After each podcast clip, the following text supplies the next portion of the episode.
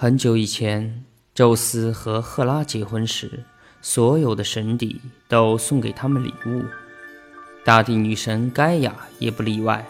从西海岸带来一只枝叶茂盛的大树，树上结满了金苹果。夜神的四个女儿名叫赫斯伯里德斯，被指派看守栽种这棵树的圣园。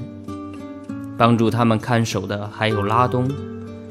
他是百怪之父福尔库斯和大地之女克托所生的百头巨龙。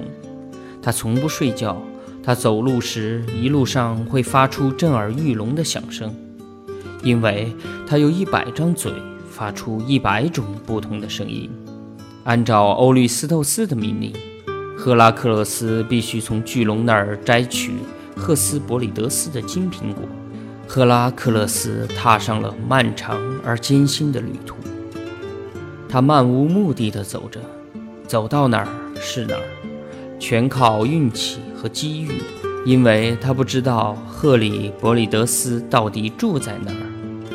他首先来到铁萨利，那儿是巨人特尔莫罗斯居住的地方。他有坚硬的头颅。碰到过往旅客，就追上去用头将他顶死。但是这次，他的脑袋装在赫拉克勒斯的头上，却被撞得粉碎。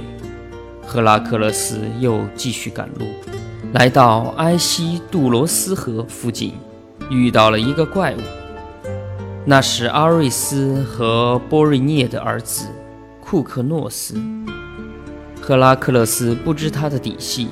向他打听赫斯伯里德斯的圣园在哪儿，他没有回答，并向赫拉克勒斯挑战，当场被赫拉克勒斯打死。这时候，战神阿瑞斯急忙赶来，要为死去的儿子报仇。赫拉克勒斯不得不迎战，可是宙斯却不愿意看到他们当中有一个流血，因为他俩都是他的儿子。宙斯用一道雷电把他们隔开。赫拉克勒斯继续前进，穿过伊利里亚，跨过埃里达努斯河，来到一群山林水泽女神的面前。她们是宙斯和特弥斯的女儿，居住在埃达达努斯河的两岸。赫拉克勒斯向他们问路：“你去找年老的河神涅柔斯。”女神们回答：“他是一位预言家，知道一切事情。你要趁他睡觉的时候袭击他，将他捆起来，然后他就告诉你事情的真相。尽管河神本领高强，能够变成各种模样，但赫拉克勒斯按照女神的建议制服了河神。赫拉克勒斯直到问清了在哪里可以找到。”赫斯伯里德斯的金苹果才放了他。后来，他又穿过利比亚和埃及，统治那里的国王乃是战神波塞冬和吕西阿纳萨的儿子波西列斯。在连续九年的干旱后，塞浦路斯的一个预言家宣布了一个残酷的神谕：只要每年向宙斯献祭一个外乡人。才会使土地变得肥沃。为感谢他所说的神谕，波西列斯国王把他作为第一个祭品杀死。后来，这个野蛮的国王对于这里每年的残暴的祭礼很感兴趣，以致到埃及来的外乡人全遭杀害。赫拉克勒斯也被抓了起来，被捆绑着送到祭祀宙斯的圣坛前。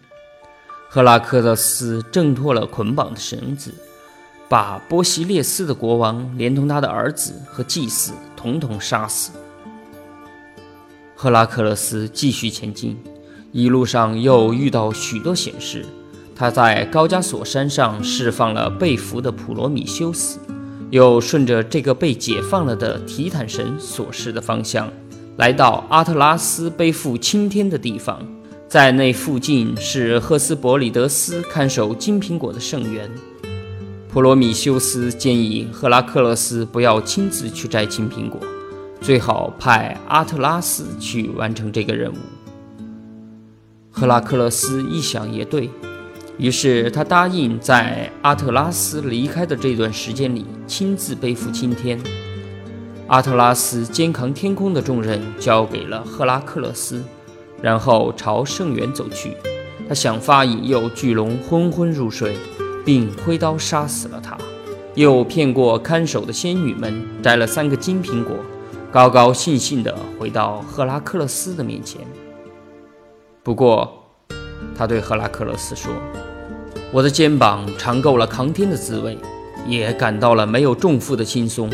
我不愿再扛。”说完，他把金苹果扔在赫拉克勒斯脚前的草地上，让他扛着沉重的青天站在那里。赫拉克勒斯想出了一条计策来摆脱肩上的重负。喂！我想找一块软垫搁在头上，他对阿特拉斯说：“否则，这副重担都快把我的脑袋炸裂了。”阿特拉斯认为这是一个合理的要求，因此同意先带他扛一会儿。他接过了担子。如果他要等赫拉克勒斯来接替他，那可不知道要等多长时间了，因为。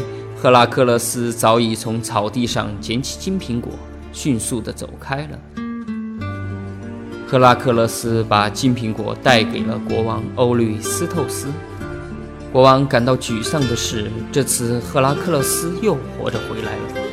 他原希望他会在摘取金苹果时丧命，其实他并不喜欢金苹果，因此就把金苹果送给了赫拉克勒斯。赫拉克勒斯把它供在雅典娜的圣坛上，女神再把这些圣果送回到原来的地方，让赫斯伯里德斯继续看管。